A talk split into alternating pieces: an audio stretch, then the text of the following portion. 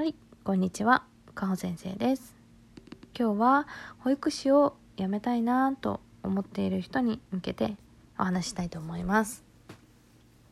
保育士さんって給料もそんなに高くないし残業も多いし、ほえー、クレーム言われることなんかもあるしもう嫌だな辞めたいなこう,、えーこう思ったことある人多いんじゃないかなと思います。えーそう思う人は、まあ、一度保育の仕事を辞めましょう。辞めていいと思います。実は私も、え2回ほど保育園保育の仕事を辞めたことがあります。まずちょっとそのお話からをしていきたいと思います。えっ、と私はですね新卒で幼稚園に就職しました。でそこで3年間働いたんですけれども、まあ、それなりに仕事にやりがいを持っていてであの卒園生も出させてもらったりなんかしていましたただちょっと、まあ、保育の世界って狭いなとかちょっと思ってで、まあ、自分が専門学校でそ2年で卒業したんですけれども、まあ、4代のお友達とかが就職していくのを見てだんだんなんか私も綺麗なオフィスで綺麗な格好をしてお財布持ってランチ行ったりとかなんかそんな風な OL やってみたいなって思うようになったんですね。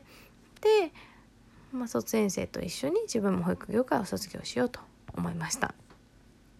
であのまあ保育業界の就活で大学生と比べたら結構甘いんですね。あの保育園とか幼稚園って人手不足のところが多いので結構もう内定もらいやすいんです。で、まあ、そんな就活しかしてこなかったくせに企画の仕事がしたいとかあとは、まあ、でも現場の仕事はししたくないみたいなそんなわがままばかり 言ってたのであの他の業界への転職っていうのはなかなかうまくいきませんでした。で自分って社会に必要とされてないんだなとか典型的な就活ブルーに陥っていてでまあそんな中あの焦って人材派遣会社に登録したんですね。で、まあ、そろそろもう退職も迫ってるしみたいな時にあの人材派遣会社その人材派遣会社の事務の仕事っていうのを紹介されて、えー面接内で勤勤務開始まで約1週間ですねでそのスピード入社でしたで、まあ、結構期待を胸に入社したんですけれどもあのでオフィスはみなとみらいだしすごいあの期待してたんですけれどももう正直あんまり楽しくなかったです。でまああの営業事務だったんですね。であの56人のチームに配属されたんですけど、まあ、営業会社なんで毎日数字を追っています。で結構ムードもピリピリしててで、まあ、目標を達成できなかった営業さんとかがいつも上司に怒られてるんですね。でそれでお昼のミーティングが過ぎていったりとか、まあ自分もすごい怒られたことがあったりしたしで、まあ、周りの人も結構こうなんかウェーみたいなバリみたいな感じなんでちょっと合わないなと思って。でなんか毎日こんなはずじゃなかったなと思いながら仕事をしていました。でそんな中退職した幼稚園の卒園生たちに会う機会があってやっぱり私のは保育の仕事が好きだなと再確認しました。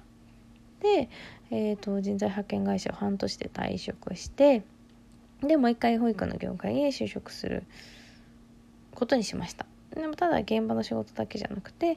運営の仕事もしたいなとか、まあ、自分はちょっとスキルスキルアップしたいなっていう気持ちもあったのであの、まあ、将来的に本部の仕事もできるというような条件で、えー都内の保育園。そういう条件であの雇ってもらえるとこがあったのでそこに就職しました。で、まあ、そこはあの環境も結構良くて残業も少なくて休憩も取れて家賃補助も出てっていう働きやすい環境だったんですけどまあまあ、そこでまたなんか新たな自分の野望みたいなのが出てきてあのなんか起業したいなみたいな漠然と思って飲食店を開業しました。開業することにしてであのそこで半年で保育園を辞めました。で、まあ、飲食店の方もやっぱりやってるうちになんかだんだんまた子供のこと関わりたいなみたいな思ってきてで、まあ、ちょうどその時幼稚園あのー、新卒で働いてた幼稚園から人手不足なんで来てほしいっていう風に言われてででそこでお手伝いとかしてたんですけど、まあ、やっぱりなんか保育の仕事がいいなと思って、まあ、飲食店は一緒にやってた人に任せてで、まあ、そこから12ヶ月ぐらいあのフラフラとしてたんですけど、まあ、そろそろ働かないとなと思って、まあ、今やってる幼児教室の仕事とあと保育園で派遣の仕事を始めましたでまあ今に至るっていう感じなんですけれども、まあ、やっぱり2回その保育の仕事を辞めてるんですけど、まあ、その経験を通して、まあ、自分に向いてるのってやっぱり保育の仕事なんだなというふうに思いました。まあ、こういうふうにいろんな経験したからこそ保育の仕事の魅力を感じることができたんだなと思ってます。で、まあ、何がそんなに魅力なのかってやっぱり人の成長に関われることですね。子供って本当に素直でどんなことでも吸収していきます。私が見た中で成長しなかった子供ってあのいません。なんかそれ自分が人に成長を与えてるって成長のその影響を与えてると思うとなんかすごい仕事ですよね。はいほん保育の仕事って本当にすごいんですよ。まあ、ただそのすぐに目に見えてそれがあの見えるわけではないのででやっぱり仕事がもうハードだし他の仕事が羨ましく見えちゃうのかなと思います。まあでも辞めたことでやっぱり保育ってすごいなっていうふうに実感しました。で、まあ、いきなり仕事辞めるのって正直怖いと思います。あのもし仕事が合わなかったらどうしようとか思っちゃうと思うんですけれども、まあ、保育の仕事って経験とか資格があったらまたあの他の仕事行ってもまた保育の業界に戻ってくるのって結構あの簡単だと思います簡単っていうとちょっと言い方があるかもしれないですけどやっぱり保育の仕事って需要が今たくさんあると思うので資格があったり経験がある人ってすごい強いんですよね。で私自身もま4回転職してるんですけどまあ、転職サイトに登録するとやっぱり保育関連の仕事のスカウトが結構来ます。はい、転職回数が多くでも結構保育の業界からは、はい、経験と資格があるというところでスカウトが来てました。で、まあ、保育行かせるお仕事って幼稚園保育園の他にもベビーシッターとか幼児教室とか託児所あとは子ども向けのテーマーパークのキャストさんとかあとはま保育士 YouTuber さんとかも今いますよね。